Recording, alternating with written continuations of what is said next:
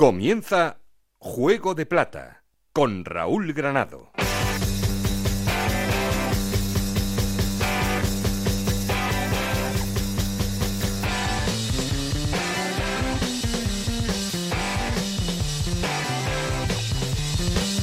Hola, ¿qué tal? Bienvenidos a Juego de Plata, el podcast Onda Cero en el que os contamos todo lo que pasa en Segunda División.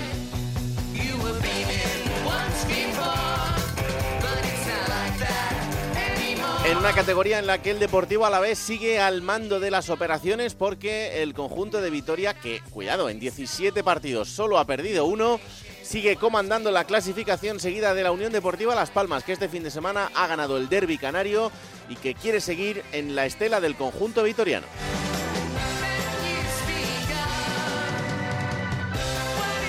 Empatada a puntos está el Burgos, que este fin de semana empataba, también el Levante, que ha vuelto a sumar un punto, el Cartagena, que ha ganado, y el Eibar, que a pesar de perder, cierra la zona de playoff.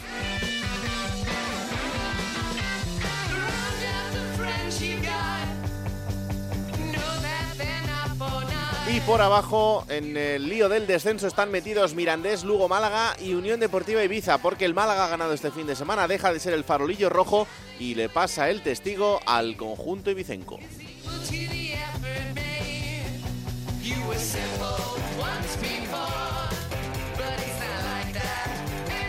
Mucho que analizar en medio del Mundial de Qatar y todo lo que eso absorbe en cuanto a información. En la segunda división siguen pasando muchas cosas y por eso estamos aquí una semana más para contaros todo lo que pasa en la actualidad de la categoría del fútbol de plata, del fútbol español. Y esto eh, ya sabéis que queremos seguir en contacto con vosotros y para eso tenemos un perfil de Twitter que es arroba juego de plata y un correo electrónico juego de plata gmail.com con Esther Rodríguez en la producción, con Nacho García los mandos técnicos, con Alberto Fernández a mi lado, no estoy solo porque... Esto es Juego de Plata, el podcast de Onda Cero en el que te contamos todo lo que pasa en Segunda División.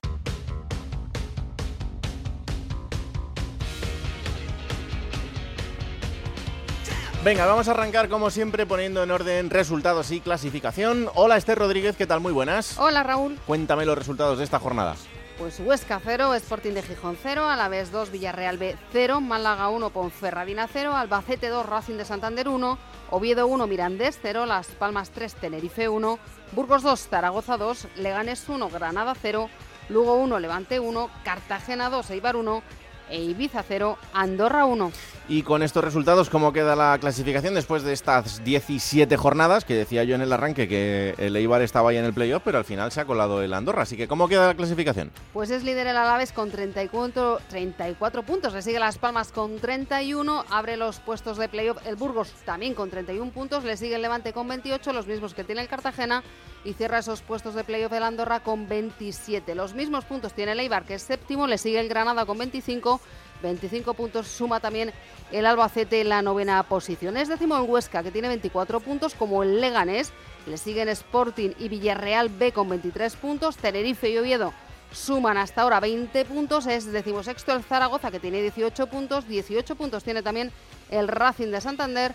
Y 17 la Ponferradina. Ya abriendo los puestos de descenso, el Mirandés suma 16 puntos. Le sigue el Lugo con 15.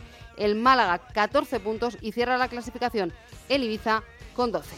El Ibiza que tiene nuevo entrenador y es el tercero porque acaban de fichar a Lucas Alcaraz, destituido Juan Antonio Anquela. Solo un mes ha estado en el banquillo del conjunto ibicenco. No lo está pasando bien el recién ascendido. Bueno, venga, vamos a empezar. Hola Alberto Fernández, ¿qué tal? Muy buenas. Hola Raúl, ¿qué tal? Muy buenas. Eh, a pesar de que hay mundial, siguen pasando cosas en segunda división que nadie se despiste porque sigue habiendo jornada, que parece esto un poco clandestino, pero que sigue existiendo. Pero sigue existiendo, sí. Empezó el viernes con ese empate a cero entre el Huesca y el Sporting, que, bueno, pues para vender la categoría no ayudó mucho. ¿eh? Un día en el que había partido mundialistas y había que recordar que también había segunda división, pues costaba un poquito, ¿no? A pesar de que los dos entrenadores quedaron muy contentos, ¿eh? tanto el Pito Abelardo como Cuco. Eh, los dos ensalzaban lo bien que habían jugado sus equipos. Yo creo que eh, fue el, peor partido de la jornada, pero luego, por suerte, han ido pasando cosas este fin de semana, tanto el sábado como, el domingo. Eh, bueno, todo sigue más o menos igual. Ahí oscilando Granada, Cartagena en los puestos de, de playoff. Y por abajo, pues asoma la cabecita un poco el Málaga, ¿no? Yo creo que em, tenemos que contar con el Málaga porque es un equipo que tiene muchas individualidades, le costó ganar el otro día, pero bueno, vamos a tener una, batalla interesante también por, por, la zona de abajo, Raúl. Bueno, pues vamos a empezar por eh, hablar con el líder, como siempre, y ya sabéis que el Deportivo Alavés ha vuelto a ganar este fin de semana, lo ha hecho 2-0 frente al filial del Villarreal, al Villarreal B, y esto le sirve para seguir al frente de la clasificación. Vitoria, Onda 0, Roberto Vascoy, ¿qué tal? Muy buenas. ¿Qué tal, Raúl Alberto? Muy buenas. Joder, ¿cómo estáis? Esto es increíble. bueno, pues a un ritmo vertiginoso, a media inglesa, ¿eh? Porque vamos a ritmo de 84 puntos eh, con un nuevo registro del Alavés que el otro día fue, el otro día, el sábado, fue muy superior al Villarreal B. Es verdad que le costó abrir la lata, no lo hizo hasta el 43 con ese tanto de Salva Sevilla eh, de penalti por una mano de Pablo Iñiguez eh, que tuvo que revisar el bar, pero en la primera parte el equipo tuvo muchísimas ocasiones, más que en otros partidos. También es verdad que el partido pudo haber cambiado en un disparo de Diego Collado que se estrelló en el palo y que pudo haber cambiado el rumbo del partido, pero los vitorianos hicieron con eh, la manija del encuentro. Insisto, en la primera parte tuvieron cinco o seis ocasiones clarísimas. En la segunda mitad, ya que con el 1-0 tuvieron más la manija, más control, menos ocasiones, pero no tuvieron demasiados problemas y ya Benavidez en el 85 de cabeza puso la sentencia para llevar una nueva victoria a Mendizorroza, que este curso de momento hmm. no ha visto perder a su equipo. es que solo ha perdido un partido, el Deportivo Alavés, de los 17 que se han jugado hasta ahora, o sea que desde luego que los números son, son increíbles. Y el próximo fin de semana hay un Granada Alavés, esto es un partidazo. Sí, y sobre todo es que el Granada ahora mismo está a 8 puntos del glorioso y caso de vencer allí en los Cármenes, la diferencia que se abriría con el conjunto nazarí sería ya muy importante. De hecho, ya lo están siendo. Habéis repasado la clasificación, fíjate, tres puntos a Las Palmas y Burgos, pero ya Levante y Cartagena están a 6, el a 7, Granada está a 8. Es decir, todos esos rivales que eran prácticamente, salvo el Burgos, todos los demás eran los que estaban llamados a estar en la, en la zona de arriba de la clasificación. Ya poco a poco se les empieza a marcar distancia, pero bueno, Raúl tiene un calendario del equipo donde puede abrir brecha, donde se puede acercar todo mucho, porque en estos partidos que arrestan, eh, como bien dices, le toca el viernes el Granada, después contra el Levante, después contra el Málaga, que está en la zona de abajo, pero yo creo que es engañoso, es un equipo, lo decía ahora Alberto, que tiene potencial para bastante más, con un magnífico entrenador que conocemos aquí en Vitoria además, así que vamos a ver cómo acaba el equipo, pero prácticamente, salvo de le va a acabar en puestos de, de playoff en 2022. Los últimos años aquí nos hemos acostumbrado a cambiar entrenadores, ahora eso está bastante asentado Luis García Plaza en el banquillo, así que bueno, la gente disfrutando muchísimo de lo que está haciendo este equipo, que no es un equipo súper brillante o que hace un fútbol espectacular, pero que es muy solvente y yo creo que es lo que eh, le está dando esos réditos y esos 34 puntos que lleva la clasificación.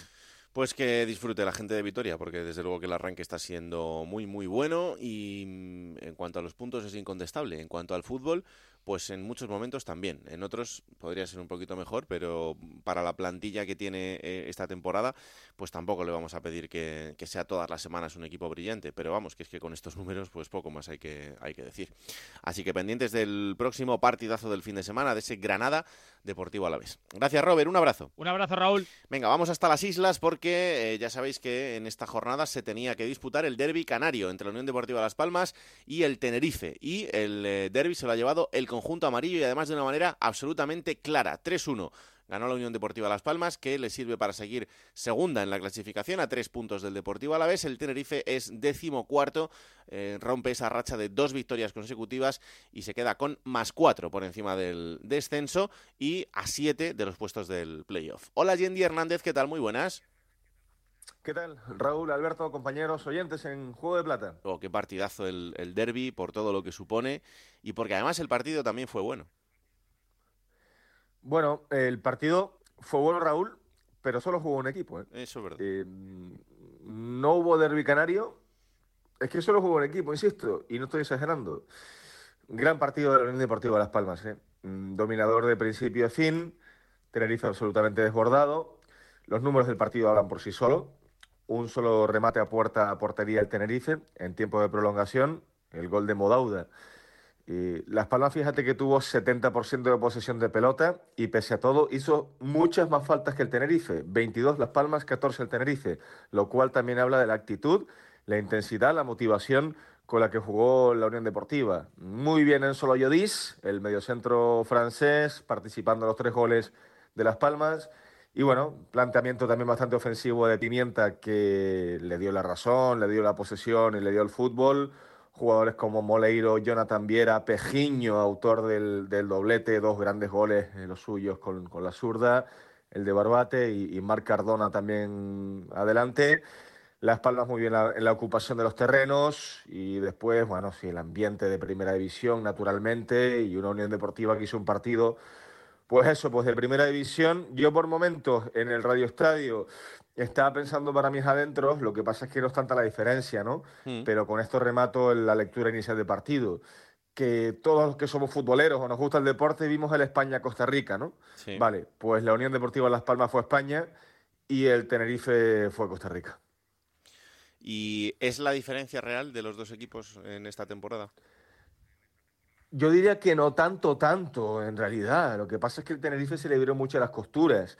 En el sentido, por ejemplo, hay tres jugadores que son buenos futbolistas o lo han sido en realidad, pero cuando los partidos se ponen así dinámicos, se ponen rápidos, con el rival muy fresco, como este caso Las Palmas, se, le, se les nota que ya son jugadores demasiado veteranos. Son Aitor Sanz, Carlos Ruiz y Enrique Gallego en la columna vertebral del equipo. Carlos, que jugó de central, ahí todo el capitán en el medio, y, Gallego. Pues son jugadores camino a los 40 años. Y la mayoría de ellos han tenido lesiones graves en su carrera. Entonces, por lo tanto, sí, eh, para enfriar partidos, para condensar partidos, para tirar de oficio, muy bien. Hmm. Pero que sean ellos tres los que tienen que tirar del tren del Tenerife, complicado. Eh, no se entiende por qué mm, se quedó fuera, por ejemplo, un futbolista como Iván Romero, que en la segunda punta está funcionando muy bien. No se entiende tampoco el planteamiento de Ramis cuando deja fuera a José Ángel Jurado, medio centro de, presencia ahí en el medio campo que también está aportando bastante al, equipo. Y, bueno, la única noticia positiva, la vuelta de Sashua para el Tenerife, el inglés, después de la pubalgia. Estaba para 15 minutitos y lo jugó. Lo que pasa es que, bueno, esos 15 minutos ya apenas había partido. El propio Sashua es el que fabrica la jugada del gol del Tenerife y en fin, a partir de ahí, pues bueno, Ramis, eh, poca autocrítica, la verdad, del entrenador del Tenerife en, sala de prensa. Y bueno, comentando que un poco ese gesto ¿no? de, de, la Unión Deportiva Las Palmas a la hora de la celebración del tercer gol fue un poquito desmedido.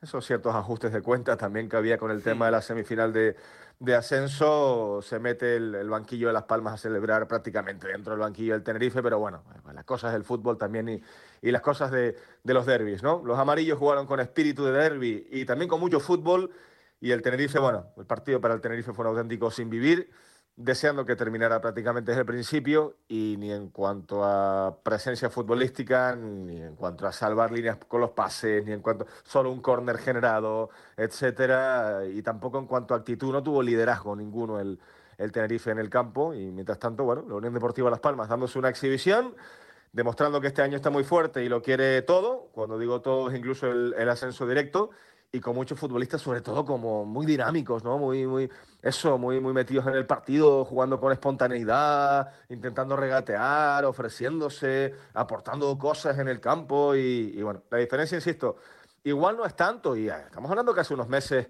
pues el Tenerife hizo un partido extraordinario en la semifinal de playoff, pero a día de hoy sí es cierto que Las Palmas está a varios escalones ¿eh? por encima del Tenerife y se vio eh, un aspirante a primera división contra un equipo que lo que tiene que hacer es ir armando bloque y sumar puntos para no meterse en la zona de descenso y para estar por lo menos tranquilo el Tenerife ahí en la, en la zona templada de la categoría, Raúl. Bueno, pues esta es la realidad de, los dos equipos y, muy bien dibujada y además es que es lo que estamos viendo en estos partidos y de verdad que eh, para todo el que se acerque a la categoría esta temporada, yo sé que hay equipos que están siendo menos atractivos de los que de lo que deberían o de lo que en principio se presuponía de ellos, pero que vean los partidos de la Unión Deportiva Las Palmas porque en esos partidos siempre pasa algo y siempre se ven cosas bien hechas o al menos así lo estoy percibiendo desde que arrancó la temporada. Sporting de Gijón Las Palmas será el próximo partido para el conjunto amarillo y el Tenerife tiene que recibir al Real Oviedo en un partido también trascendental porque son decimocuarto y decimoquinto en la clasificación con los mismos puntos. Así que pendientes estaremos de lo que suceda en ambos casos este fin de semana. Gracias, Yendi. Un abrazo. Un abrazo. Vámonos hasta Burgos, porque allí hemos visto pues la imagen triste del, fin de semana, y no por lo ocurrido en un partido que fue bastante interesante, en el que Burgos y Zaragoza empataron a dos, sino por lo que sucedió en la previa, eh, con los dos grupos ultras de ambas eh, aficiones, que bueno, pues hemos visto esa imagen que, desgraciadamente se está empezando a ver en muchos otros sitios en los que de repente eh, se instala una batalla campal en mitad de una ciudad con lo que eso supone para la gente normal de las ciudades y para los establecimientos, pues para los bares, para los restaurantes, etcétera, que acaban, pues como vimos el otro día, con sillas volando, con mesas destrozadas, con cristales rotos, en fin, una imagen que es absolutamente lamentable y que desgraciadamente tuvieron que sufrir en la ciudad burgalesa. Compañero Juan Abril, ¿qué tal? Muy buenas. Hola compañeros, muy buenas. Pues eh, esa parte que no nos gusta contar, pero que desgraciadamente se estaba empezando a volver habitual. Sí, desgraciadamente no es la primera vez que pasa desde que el Burgos volvió la temporada pasada aquí a la categoría de plata. Ya pasó el curso pasado con las visitas del eh, Málaga y del, Club Deportivo Leganés, esos incidentes entre mal llamados aficionados, ¿no? Esos eh, hinchas que ven el fútbol más allá de lo que ellos consideran que es, eh, consideran una rivalidad cuasi política que a mí me parece que hay, hay que erradicar desde el fútbol lo antes posible y ayer lo pudimos ver, ¿no? Como se, se, lanzaban sillas, se lanzaban mesas de un establecimiento además muy cercano, dista ese local unos 400 metros del, del estadio municipal de, del plantío, eh, una imagen pues, pues bochornosa, la verdad que no empaña, el problema es que estos cuatro tontos de siempre, si me permites la expresión, eh, empañan la imagen de las, de las dos aficiones que mayoritariamente han, disfrutaron de un muy, buen partido, no quizás eh, bonito en el sentido de un juego estético eh, preciosista, pero sí de mucha intensidad, de mucha emoción y obviamente de muchos goles, como pudimos comprobar, sobre todo en la segunda parte. Hmm.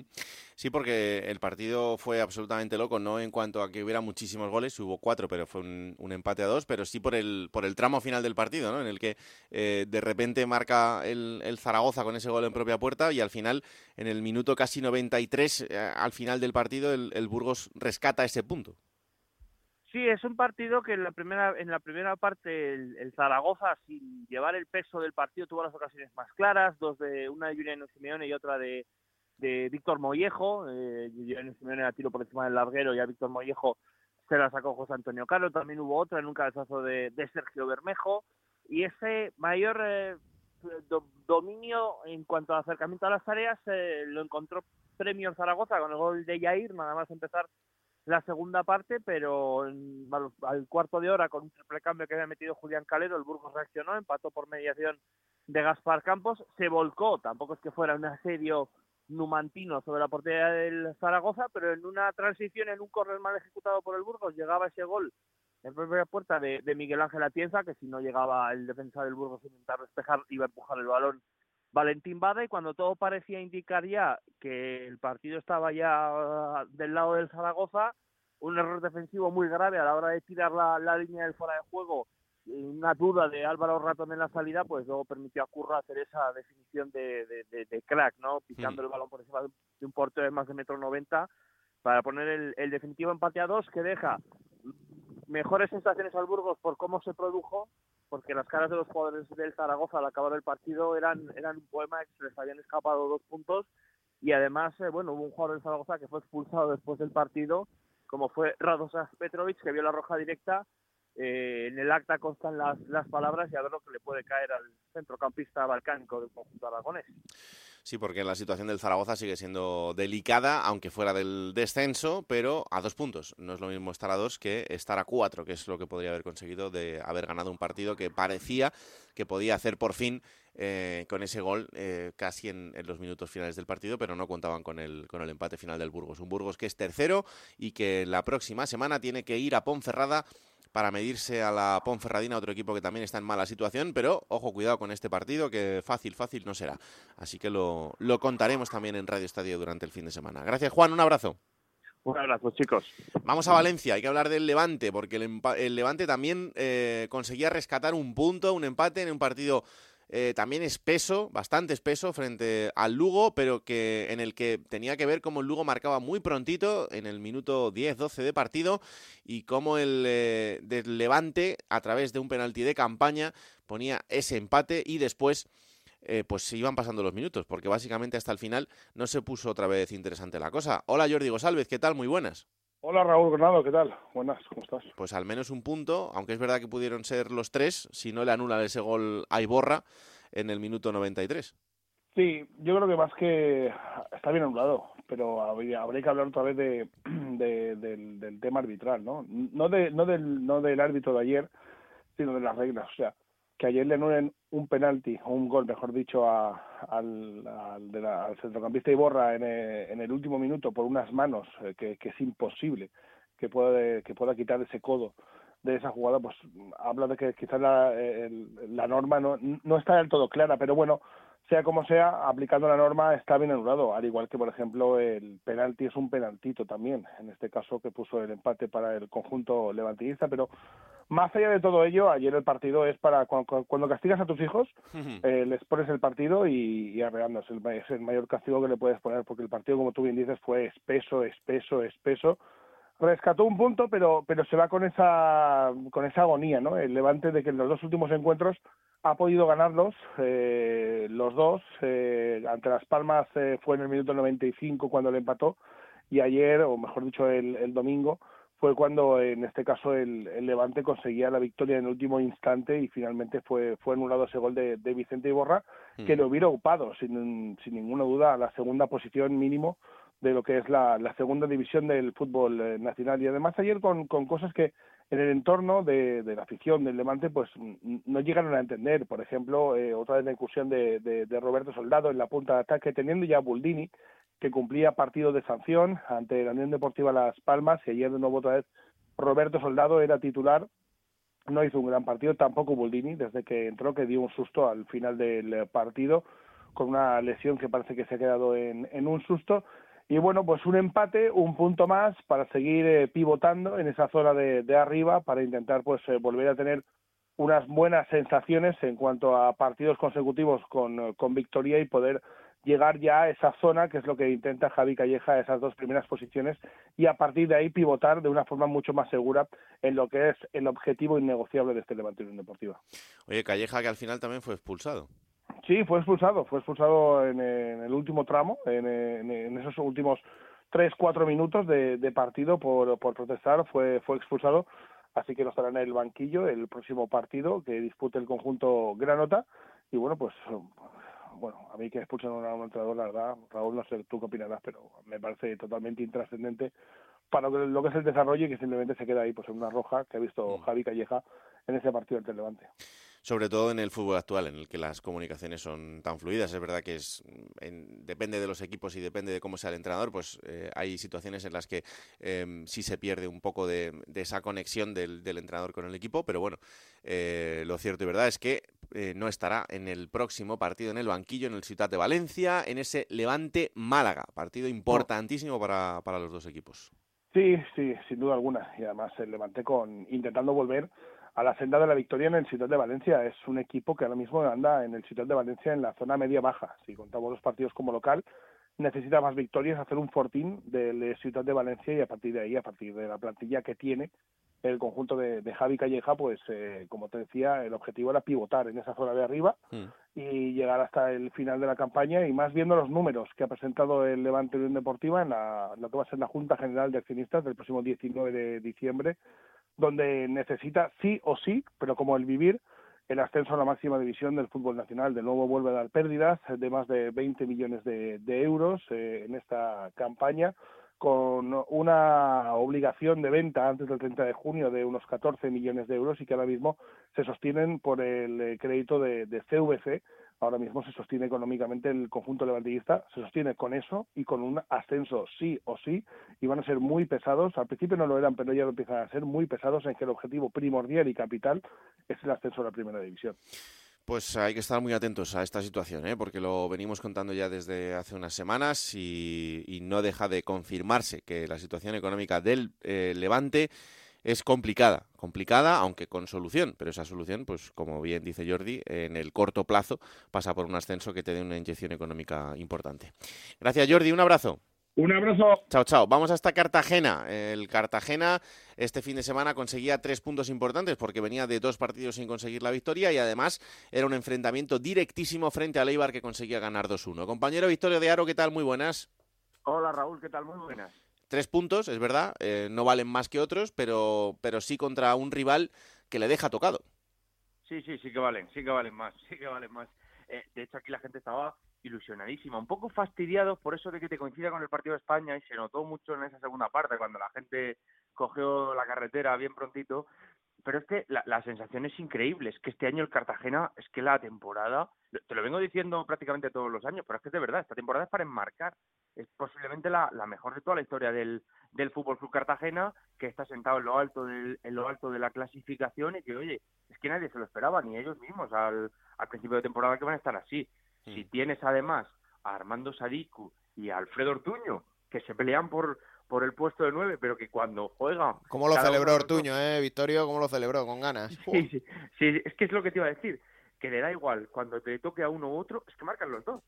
Es que, y, y- y todavía al aficionado al Cartagena le da por pensar que dónde estaría este equipo con Rubén Castro, porque ayer... eh, Y Rubén Castro de dirá, madre mía con lo que yo marcaba allí. Exacto, exacto. Es que, es que aquí todavía se tiene en mente y se recuerda prácticamente a diario que Rubén Castro salió en la presentación con el Málaga, dijo, vengo al Málaga porque quiero aspirar a cotas más altas y en el Cartagena no se puede. Fíjate que desdichado es esto de la clasificación de la segunda, ¿eh? con el Málaga en la parte de abajo y el Cartagena luchando por, por el ascenso. Pero en definitiva, la gente aquí se queda con ese sabor agridulce de que con un 9, peleón y sobre todo acertado, el Cartagena estaría ahora mismo más arriba aún, porque se vio, por ejemplo, este fin de semana otra vez de nuevo Armando Sadiku fallando dos ocasiones claras delante del portero. Y eso, evidentemente, un Rubén Castro igual no te lo falla. Pero chapó al trabajo que hace, en este caso Sadiku, al, al trabajo que hace Alfredo Ortuño, que están dirigidos por la varita de un Pablo de Blasis, que es que tiene un nivel de primera división. Bueno, pues ojito a este Cartagena que sigue metido en el playoff, que es quinto y que este fin de semana tendrá que ir hasta Andorra para medirse al conjunto andorrano, eh, que también está haciendo un buen arranque de temporada. Así que vamos a ver qué, qué partido nos muestran los dos equipos. Gracias, Victorio. Hay- un poquito de morbo, una cosa más, porque eh, le espera el protagonista del Juego de Plata de hace una semana, Germán Valera, murciano, Sí. que tiene, tiene ganitas de hincarle el diente al Cartagena, a ver qué pasa, ¿eh? Oh, porque mira. le recuerda mucho que es del otro lado del puerto de la cadena, Mm. como se dice aquí, Mm. así que... Ya tienes salseo para la previa. Victorio. Fíjate, fíjate, y tú descuida no sea que te tenga que llamar. Eh, No sé para qué hablo. Cuidado. Adiós, anda, un abrazo. Adiós, chicos, Chao, chao, chao. chao. Eh, a ver, cuéntame qué pasó en eh, Butarque, en el partido del Leganés frente al Granada, en el que el Leganés ganó 1-0, pero que mm, el partido tuvo de todo. Tuvo de todo. En el minuto 3 expulsado Raúl Fernández, el portero del Granada. Es- Jugaron todo el partido con 10. Eh, es un error de, de Miguel Ángel Rubio, el central del Granada. Y Raúl Fernández tiene que salir con todo, pero hay que alabar también a José Arnaiz. Eh, lo dijo que luego, no todos los delanteros a un balón dividido van así. Y Arnaiz fue con la cabeza por delante, se llevó un golpetazo tremendo, estuvo el juego parado tres minutos porque quedó tendido en el terreno de juego, pero bueno, el Granada se quedó con uno menos, yo creo que eso es lo que al Granada le hace perder el partido, porque aún así jugó muy bien el equipo de, de Paco López, defendió muy bien, atacar, atacó lo justo, porque es verdad que con un jugador menos todo el partido en, lo- en los últimos minutos se notó, eh, tuvo dos llegadas pero fueron muy claras, y el Leganés sufrió y mucho para ganar el partido, yo creo que con merecimiento, porque tuvo tres ocasiones de, gol antes de, hacer el tanto Dani Raba, que es una delicatez en el pase de Federico y Dani Raba como la, como la cruza, ¿no? Eh, creo que es merecido, el triunfo del Leganés además está en una dinámica muy buena, porque de los últimos cinco partidos en Butarque ha ganado cuatro y son 20 puntos de los últimos 27. Es brutal eso. Desde que estaba colista, el Leganés, recordemos, y ahora está, bueno, a casi tiro de piedra de los puestos de ¿A tres playoff puntos? a, a tres puntos de los puestos de playoff. Y es verdad que lo comentaba Idea que es el otro día, que bueno, quizá este. Yo creo que lo hemos hablado aquí alguna semana, Raúl. Este ascenso directo puede ser de los más baratos de, de los últimos años. Estamos acostumbrados en los últimos años a tener equipos que marcan un ritmo muy alto. Mm. Y hay equipos en media tabla que están a cinco puntos del ascenso directo. Sí. Y eso dice mucho del comprimido que está esta clasificación, ¿no? Pero bueno, merecimiento para un Leganés que poco a poco va creciendo. Está metiendo ya en dinámica a Dani Raba, que era uno de los fichajes de- del verano y que no había empezado bien. Y yo noto a todos enchufados, hasta Casmi, Raúl, ¿eh? ¿Quién lo iba a decir? Que Pues sí, cuando ahora sale- sí es una cuando- noticia importante. cuando sale aporta bastante, pero bueno, creo que en el Granada se ven brotes verdes. El equipo de Paco López jugó muy bien a pesar de la derrota y hay que reconocerle que con uno menos desde el minuto 3, pues este equipo dio la cara. Pues a ver qué hace el Granada, porque como os decíamos antes, tendrá que medirse al líder, al Deportivo Alavés este fin de semana, y el Leganés tendrá que ir a visitar al filial del Villarreal, al Villarreal B, que además también está en una situación de puntos parecida, un punto menos tiene el filial amarillo, y por ahí también será importante lo que pase en el fin de semana. Venga, eh, última visita a una ciudad, vamos hasta Lugo, porque allí había un debut en el banquillo, el de Fran Justo, y lo hacía, como hablábamos antes con Jordi, sacando un punto muy meritorio frente al Levante Unión Deportiva. Compañero Rubén Fernández Dorado, ¿qué tal? Muy buenas. Hola, ¿qué tal? Muy buenas. Bueno, pues el debut de Fran Justo en el banquillo y con un empate que es muy meritorio, ¿eh? Sí, además sabe muy bien aquí en la ciudad de Lugo después de la temporada catastrófica que veníamos sufriendo, que comenzó Hernán Pérez eh, al frente del banquillo de los rojiblancos y parece que Fran Justo le ha dado nuevo aire a este Lugo, a pesar de tener muy pocas jornadas de entrenamiento. Ha tenido una semana complicada desde su llegada, con entrenamientos de doble sesión, pero parece que se empiezan a ver eh, cosas diferentes a las eh, que teníamos en, en, semanas pasadas. Al fin y al cabo vimos un equipo un poco más reconocible, mucho más ordenado, jugando mejor al fútbol, con más presencia de balón, con menos intención de centros laterales y no de jugar por dentro y creo que han conseguido frenar y jugarle un partido de tú a tú a un Levante que todavía con Calleja no, no conoce la derrota. Mm. Em, es verdad, y, así lo comentábamos antes desde Valencia, que el, partido fue, fue espeso, ¿no? Pero quizá lo que necesita el Lugo en este momento, el empezar a rearmarse, empezar a ser un, bloque sólido y a partir de ahí construir lo que pueda ser el futuro más cercano. Sí, además parece que Fran Justo, por lo que hemos visto en las ruedas de prensa previas al partido y también en la del postpartido, transmite eh, tanto al vestuario como al público su capacidad ganadora, sus ganas de coger las riendas de un equipo, en este caso del fútbol profesional, y de llevarlo lo más alto que pueda. En este caso el objetivo sería la salvación y la verdad es que ha dado el primer paso para ello con un punto ante un equipo complicado como el Levante. Ahora le espera también una visita a Santander, un, uh, lugar complicado para el Club Deportivo Lugo. Además, eh, casi podríamos catalogarlo como una nueva final para los lucenses con otro equipo que parece o todo aparenta que va a estar ahí peleando también por no descender a, a Primera Federación. Pues sí, desde luego que sí, que va a ser eh, un partido directo para los dos equipos. El Racing fuera del descenso, pero también muy cerquita, no se puede despistar absolutamente nada y además llega con dos derrotas consecutivas el conjunto de Santander. Así que a ver si el Lugo vuelve a mostrar esa buena cara que vimos este fin de semana para rescatar ese, ese punto. Lo seguimos contando. Gracias, Rubén. Un abrazo. Un abrazo a todos y eh, hablamos de mm, la situación de, los equipos porque, claro, eh, ver a, un entrenador como este, como Fran Justo, que acaba de llegar al Lugo, lo hablábamos ahora con Rubén, pero siendo tan joven, eh, sin experiencia en la categoría y que tenga por delante ese reto de salvar al conjunto lucense, pues no parece fácil, pero oye, vamos a ver qué pasa. Hemos visto situaciones parecidas. En las últimas temporadas ha habido varios entrenadores que han tenido que llegar al Lugo a salvarle. Sí. Vimos el caso de Juan Fran, vimos el caso de Nafti, vimos el caso de Rubén Alves. Bueno, el Lugo tiene esta, esta tendencia, es un equipo que va a estar peleando por no descender, va a estar teniendo que luchar ahí hasta final de temporada, se ha salvado en las dos últimas jornadas, en dos de las tres últimas temporadas, y eso, pues bueno, es la idiosincrasia de un equipo que es el que más temporadas lleva seguidas en segunda división, en el fútbol profesional. Venga, una pausa y seguimos. Seguimos en Juego de Plata con Raúl Granado. Venga, momento para la entrevista aquí en Juego de Plata y esta semana hemos elegido un equipo del que ya os hemos hablado en, algunos capítulos desde el arranque de temporada porque es uno de esos conjuntos en los que poner el foco, ponerlo para estar pendientes de lo que va a pasar en el futuro en un equipo tan importante como es el Villarreal y también para hablar del presente de muchos jugadores. Eh, hablamos evidentemente del filial del Villarreal, del Villarreal B, del conjunto amarillo que este fin de semana tenía partido importante frente al líder, caía 2-0, pero bueno, yo creo que está cuajando un un inicio de temporada en el que al menos eh, pueden estar satisfechos de lo que están consiguiendo. Y por eso tenemos comunicación con uno de sus jugadores, que es Pablo Íñiguez. Hola Pablo, ¿qué tal? Muy buenas. Hola, ¿cómo estás Raúl? Encantado de recibirte aquí en, Juego de Plata, de saludarte, de volver a hablar después de, tanto tiempo, porque eh, nosotros igual, tenemos, igual. tenemos un background que, existe desde esa época en el, en el Rayo Vallecano, esa, esa época que, que, fue tan bonita y es un gusto eh, volver a saludarte. Pablo, ¿cómo estás? Igualmente. Eh, bien, bien. Nada, aquí ahora saliendo a entrenar. Eh, esta semana me duele todo porque, bueno, eh, pues el otro día jugué en Vitoria partido entero después de... Ya había jugado unos minutos contra el Ibiza la semana anterior, pero muy pocos. Eh, y al final llevaba tres meses sin, sin competir, sin, sin un partido entero y pues se nota obviamente encima contra contra el Alavés en su campo, que bueno, es probablemente lo más exigente que te puedas encontrar ahora en la categoría. Hmm, la verdad es que sí, y que se está mostrando como, como un líder intratable. Em, realmente en esta categoría tan igualada, ¿se nota tanto la diferencia de, de los equipos punteros o, o, al final vosotros también sois conscientes de que eh, cualquiera puede hacer daño a cualquier equipo? Yo creo que siempre, todas las temporadas, eh, en segunda división, todos los rivales son, son, son muy parejos.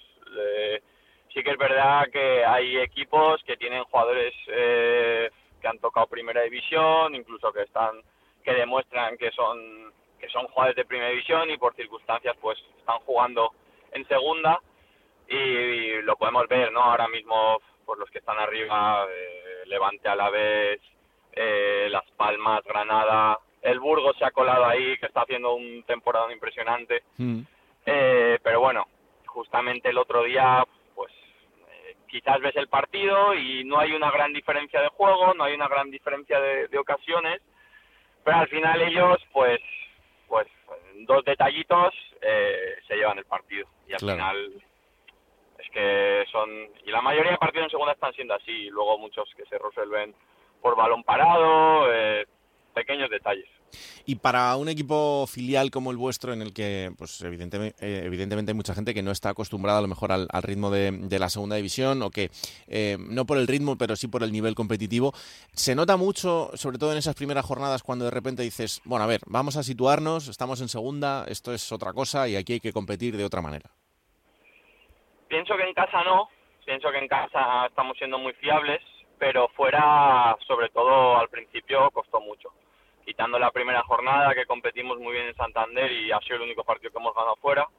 Luego vinieron varios partidos fuera, que sí que es verdad que eran escenarios exigentes, diferentes, eh, que mucha gente del equipo son sus primeras experiencias en campos así, contra rivales pues de esa, de esa entidad, tipo Granada, Levante, Sporting de Gijón, Zaragoza y ahí sí que se vio un poquito que- que nos ha costado, nos ha costado mucho y luego las últimas salidas, Albacete, Huesca, eh, que ahí, bueno, eh, yo creo que se ha visto otra cosa, ya otra otra forma de competir, no encajar tantos goles, eh, más sólidos y el otro día en el campo del Alavés, pues al final pues se lo llevan con un penalti, en mi opinión, discutible y, y en una jugada de balón parado que sí que es verdad que ahí nos relajamos, pero fue un partido bastante igualado, yo creo que más de lo que mucha gente se, se podía esperar, entonces eso significa que el equipo está compitiendo mejor fuera Hmm. y, y en eso estamos.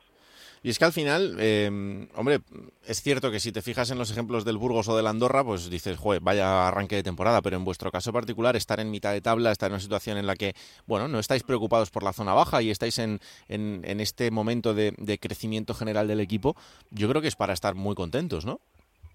Pienso que sí, que cualquier equipo recién ascendido ya es un reto importante conseguir la permanencia y, y para un filial más, porque al final no tiene tantos jugadores de experiencia como otras plantillas y eh, para la gran mayoría es, es la primera vez que, que compiten en, en segunda división, entonces eh, pienso que, que, que tiene mérito lo que estamos haciendo y a partir de ahí no nos podemos parar porque cada vez va a ser más difícil. Eh, ya sabemos que, la- que es una liga larga y que cuando se va acercando el final y la segunda vuelta todo cuesta más ganar a cualquiera. Ya ya es todo más difícil, entonces no nos podemos parar, no podemos dejar de, de mejorar, hay que seguir eh, siendo fiables en casa y empezar a, pero ser ambiciosos y, y seguir mejorando fuera e intentar sacar más puntos fuera, para lo que tú dices, para, para sufrir lo menos posible. ¿Y te ha tocado em, coger un rol dentro del vestuario de, em, eh, no de, ah, entiéndeme, no de padre, porque evidentemente no es ese, no es ese el rol, pero sí de, de alguien que tiene experiencia ya en, en muchas de estas y, y el tener que, que, em, bueno, verte como un referente dentro de tus compañeros eh, y poder servir también para guiarles un poco en este arranque de temporada? Bueno, yo pienso que ya la temporada pasada me trajeron para eso. Soy soy un chico que se crió aquí, que que fue cumpliendo pues todas las etapas desde categorías inferiores hasta conseguir debutar con primer equipo y eh, entonces conozco lo que es estar en un filial y bueno, pues ya tengo eso que ellos no tienen, que es haber salido fuera, haber dado muchas vueltas, haber tocado mucho la segunda B y bueno, pues eso te va dando experiencias y, y me trajeron para eso, para, para ayudarles, para darle, para darle al equipo mi, mi punto de experiencia y, y esta temporada, pienso que la temporada pasada lo hice bien y esta temporada pues lo he intentado. Ha sido duro porque estar tres meses fuera pues cuesta más porque no estás con ellos en los entrenos, no estás con ellos en los partidos, entonces te sientes un poco vacío, un poco apartado, siempre que hay una lesión larga pasa. Hmm. Pero ahora estoy muy feliz, estoy muy feliz de, de solo poder volver a entrenar, el otro día poder jugar otro un partido entero, pues ya te sientes como completamente dentro Claro. y bueno, pues pues que no pare, ¿no? A, a cuidarme esta rodilla que, que me ha dado problemas y, y a intentar darle todo lo que pueda al equipo. Pero fíjate que mm, eh, yo cuando te conocí, ya hace varios años de aquello, porque eh, fue 2016, eh, ya, ya eras una persona que buscaba siempre la parte positiva de todo, que, buscaba siempre el resurgir después de momentos complicados que, que han ido surgiendo a lo largo de, de tu carrera. Y en este momento, algo que eh, en la temporada pasada, cuando te viene esta opción, algo que muchos compañeros tuyos podrían decir, joder, ¿cómo voy a volver yo al sitio donde salí encima para jugar en un filial? Bueno, pues pues ha sido otro reto más dentro de tu dentro de tu carrera, ¿no? Y el, el tener que adaptarte a esto, eh, el hacerlo con ilusión, el hacerlo con ganas y el encontrarte ahora en esta situación es algo que a lo mejor muchos no harían y que, y que tú estás haciendo. Yo ni me lo pensé, la verdad. Eh, la temporada anterior ya está en el filial del Levante, que, que bueno, pues yo estaba en el Hércules hace dos temporadas y, y jugué de agosto a enero, jugué cero minutos. Entonces tuve que buscarme la vida, venía de dos lesiones, eh, de dos operaciones y no, no tuve minutos. Y me fui al filial del Levante, eh, que iba último en ese momento, en segunda vez y conseguimos salvar al equipo. Y, y bueno, y luego me llegó la oferta de Villarreal, que era un poco hacer el mismo rol que había hecho en el filial del Levante, aportar experiencia, creo que, que me desenvuelvo bien, yo con ellos me siento uno más, con gente joven. Y, y entonces para mí no fue difícil tomar la, la decisión de venir aquí, porque es mi casa, lo primero, yo, como he dicho antes, me crié futbolísticamente en Villarreal. Sí. Eh, yo soy de Valencia, tengo a mi familia aquí, eh, entonces no sé, y me parecía un reto bonito. eh, era la primera temporada que se creaban los, los grupos de primera red y creo que era un reto chulo. Ni mucho menos me imaginé que cómo iba a acabar la temporada. El objetivo yo cuando veía al equipo era, bueno, a ver si hacemos primero salvarnos y intentar hacer una buena temporada, jugar y bueno, pues a ver si me si, si la temporada me iba bien y, y fuera, no no miraba más, no no me podía imaginar que, que íbamos a conseguir un ascenso. Entonces, eh, yo llevaba mucho tiempo, ya se me habían escapado varios ascensos Sí. y, y, y mira tú por dónde la temporada que menos lo buscaba y que menos me lo imaginaba, pues lo acabé consiguiendo. Y encima empiezas este año en segunda marcando gol. Sí, dos goles seguidos en dos partidos consecutivos y mira, la pena luego fue fue tener que parar después de eso, ¿no? Fue yo creo que ha sido lo- fue lo más duro de el digerir que de repente dijeran Pablo hay que parar y encima era una lesión eh, por un problema en el hueso que no se sabía muy bien si iba a ser un mes, dos, tres y al final se fue alargando un poquito, entonces esas son las peores, ¿no? Que, que no tienes claro cuándo va a ser, pero bueno, por suerte ya he podido volver. Claro que sí. Y mm, a tus 28 años, em, si te paras un segundo, ¿todo lo que ha ido pasando en estos años eh, te ha merecido la pena por, por tu profesión, por tu sueño, por lo que siempre has querido? Sí, siempre, siempre. Yo siempre lo digo que eh, 100 momentos malos valen uno bueno. Cuando cuando vuelves de, de una lesión larga, cuando eh, vuelves de estás jugando, no estás jugando bien y de repente consigues encontrar tu mejor nivel, no sé, cuando consigues un ascenso, cuando siempre que, que, consigues algo bonito en el fútbol, te das cuenta que, que todo lo malo, todas las dificultades han valido la pena, el aguantar, el sobreponerte.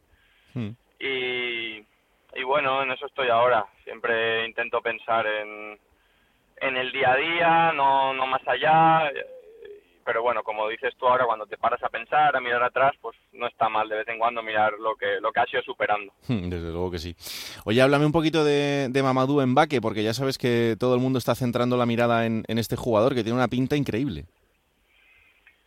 Es un, es un chico muy joven que ha venido de, de la MLS y bueno, pues al, al llegar tuvo que, que empezar a jugar porque justo yo me lesioné, entonces creo que su proceso se aceleró Hmm. y el chaval se ha adaptado muy rápido. Eh, la verdad que mm, es un jugador muy completo, tiene es fuerte, rápido, por arriba es, es muy ganador de duelos, eh, en balón parado crea mucho peligro, ya lleva dos goles. Eh, luego es un chico que juega como si no tuviera 20 años, ¿no? Por la manera de, de comportarse en el campo se le ve se le ve más maduro, ¿sabes? Eh, Claro. tiene un tiene un pozo raro para, para su edad y eso es difícil encontrar en en defensas jóvenes eh, y luego con balón también es bueno tiene que, que a nosotros nos va bien al final si lo trajeron es porque con balón es bueno si no si no en Villarreal no no puede jugar. Y tiene 20 años es decir que el margen de mejora es increíble. Así que sí es un jugador con con buena pinta Sí, porque lo de lo de Nico Jackson ya sí que es de, de palabras mayores, ¿no? Con, con 21 añitos y, y en el Mundial, ahora con, con Senegal. Es verdad que él ya está más en disciplina de primer equipo, pero que también ha estado con vosotros y, y es un futbolista también diferencial. Sí, a mí, a mí no me ha extrañado. Eh, yo la temporada pasada ya le vi, ya le vi, ya tú entrenando te das cuenta que es un jugador de otro nivel y tuvo partidos en los que, que era abusivo. Eh, se veía que, era abusivo, no, no, no era un jugador para estar en segunda B. Y bueno, sí que es verdad que el salto es grande, pasar de segunda B a primera, pero, pero yo creo que él está preparado, que cada vez va, va a ir dando pasos, se va a ir adaptando y simplemente hay que dejarle que saque, que saque lo que tiene y, ya está. Creo que va a ser un jugador importante para el Villarreal. Desde luego que sí, y además de, de esa cantera inagotable y desde ese sitio donde se trabaja también. Eh, Leganés, Cartagena, Tenerife, Las Palmas, bueno, casi que poco a poco, ¿no? Porque, porque madre mía, vaya semanitas. Eh, yo no pienso en nada que no sea el entreno de mañana. Entrenar bien, jueves más, viernes más y sábado competir bien contra el Leganés y el resto ya llegará. Hmm. Qué importante eso, ¿eh? De, de decir, pienso en el entrenamiento de mañana, es que no me da para más. No, no, y más cuando ya cuando ya has pasado lesiones y cosas que te das cuenta que mirar más allá no no vale la pena porque nunca sabes lo que puede pasar. Entonces hay que ir día a día. Yo desde que me lo tomo así creo que me las cosas mejor y creo que en el fútbol y en la vida hay que ir día a día. Desde luego que sí. Oye, qué alegría que el señor Roberto eh, Íñiguez haya decidido dejar de dar vueltas por el mundo y tenerle cerquita, ¿eh? Sí, yo creo que ya tocaba. Hombre, por este favor. Es, el- es el tercer año que lo tengo en. España y la verdad que está bien porque, bueno, nos podemos ver más. Claro que sí. Siempre la comunicación es más fácil por tema horarios. eh, ver Aquí puedo ver todos los partidos de la liga de, de la liga femenina Mm. y, bueno, todo es mejor, ¿no? Claro que sí, Roberto Íñiguez, el, el Íñiguez, el entrenador de el Perfumerías Avenida. ¿Sigues aprendiendo cosas del básquet aplicadas al fútbol o, o ya no? Mm, sí, yo creo que nunca hay que dejar de aprender. A mí me gusta mucho ver sus partidos, eh, me fijo mucho en cómo los afronta él, en cómo, en cómo el comportamiento que tienen sus jugadoras y al final es un deporte de equipo igual que el fútbol. Claro. Entonces, eh, justamente yo lo tengo fácil porque, claro, yo hablo mucho con él y él me cuenta su día a día, los problemas que les van saliendo. eh, y bueno, pues también me ayuda a mí para, para ver que, que todos tenemos problemas y dificultades y que, que, las, que durante una semana siempre pasan cosas y bueno, siempre me viene bien tener, tener ese punto de vista. Pues Pablo, no sabes el enorme placer que ha sido volver a hablar contigo, que ojalá que podamos seguir hablando durante el resto de la temporada y al final con ese objetivo de, de la permanencia y de soñar con lo que con lo que venga y que haya muchísima salud en lo que en lo que resta de temporada, que es un gusto verte verte en el campo disfrutar. muchísimas gracias, Raúl. Eh, nada, para mí también. Ya hacía unos cuantos años que no hablábamos y, bueno, encantado, encantado una vez más. Un abrazo enorme, Pablo. Otro para ti. Plata o plomo. Soy el fuego que arde tu piel. Venga, a ver cómo está la cosa. Bueno, voy a empezar por el plomo y esta- este fin de semana me lo han puesto fácil, Raúl. ¿Sí? Eh, odio, odio cada vez que hay una pelea prepartido de Mm. estas, de no, entre las aficiones que quedan para... Es que si tú ves la- las imágenes, es que es lamentable, es bochornoso, es una decadencia del ser humano, de cómo cogen las sillas, las mesas de las terrazas de los pobres dueños de los bares, Pues sí. Que, que- que solo esperan hacer dinero un día de partido por- con la afición visitante en cada ciudad y, y llegan estos cafres y se, y se- y hemos visto varios capítulos esta temporada, ¿eh? Sí, en sí. Santander, los del Racing, en Málaga con los del Málaga, en Burgos también, ya cansa un poco. Porque que, que muchas veces sale el- el- las noticias y los informativos que no son deportivos, la segunda división por estas cosas y es bochornoso. Y es que ya uno empieza a cansarse de, de esa gente. Pues me parece un plomo muy bien dado. Muy bien, muy bien, sí señor, sí señor. Oye, eso está muy bien. A ver la plata. Solo hoy. Sí, tampoco te vengas de arriba. La plata se la vea, me alegré especialmente de, de la victoria del Málaga por, Sí. por Pepe Mel, porque yo llevaba varias ruedas de prensa viéndole sufrir a- al pobre hombre. La verdad Al es que final, Sale como sale de la Unión Deportiva Las Palmas, casi en lo más alto. Y coger el, coger el tren del Málaga con la situación en la que está, es verdad que es una plaza exigente pero golosa.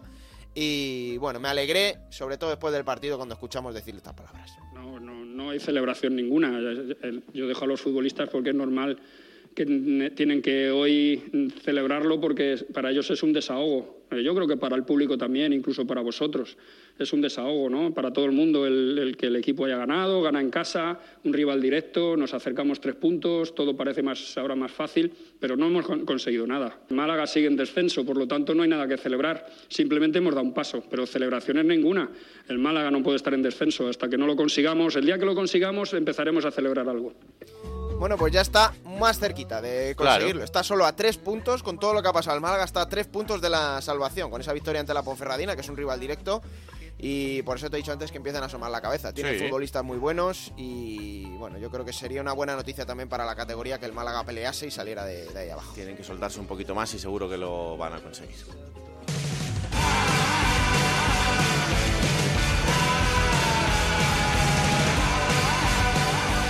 Vamos a por la próxima jornada, será la número 18. Y que va a comenzar este miércoles con el Tenerife Real Oviedo a las 9 de la noche en el Heliodoro, partido adelantado por el partido del centenario del Club Chicharrero. Para el viernes 9 y media de la noche en el nuevo Los Cármenes Granada a la vez, partidazo. Para el sábado 4 y cuarto Zaragoza Ibiza a las 6 y media y dos partidos, el Sporting Las Palmas y el Mirandés Albacete. A las 9 de la noche quedará el Villarreal B Leganés. Domingo 4 de diciembre 2 de la tarde Andorra Cartagena, a las 4 y cuarto Racing Lugo, a las 6 y media Eibar Huesca y a las 9 de la noche en el Ciudad Levante Málaga. Para el lunes día 5 a las 9 de la noche en el Toralín cerrará la jornada 18 ese Ponferradina Burgos. Pues ya sabéis, esto ocurrirá en Radio Estadio, los resúmenes de los partidos también en Radio Estadio Noche. Aquí estaremos el próximo martes para analizar todo lo que ha sucedido en una nueva jornada. En Segunda División, esto es Juego de Plata, el podcast Onda Cero en el que te contamos toda la actualidad de la Segunda División, disponible cada martes a partir de las 5 de la tarde en Onda Cero.es, para que os lo descarguéis, lo compartáis y le digáis a todo el mundo que existe este bendito programa que hacemos con tanto cariño. Que la radio os acompañe. ¡Chao!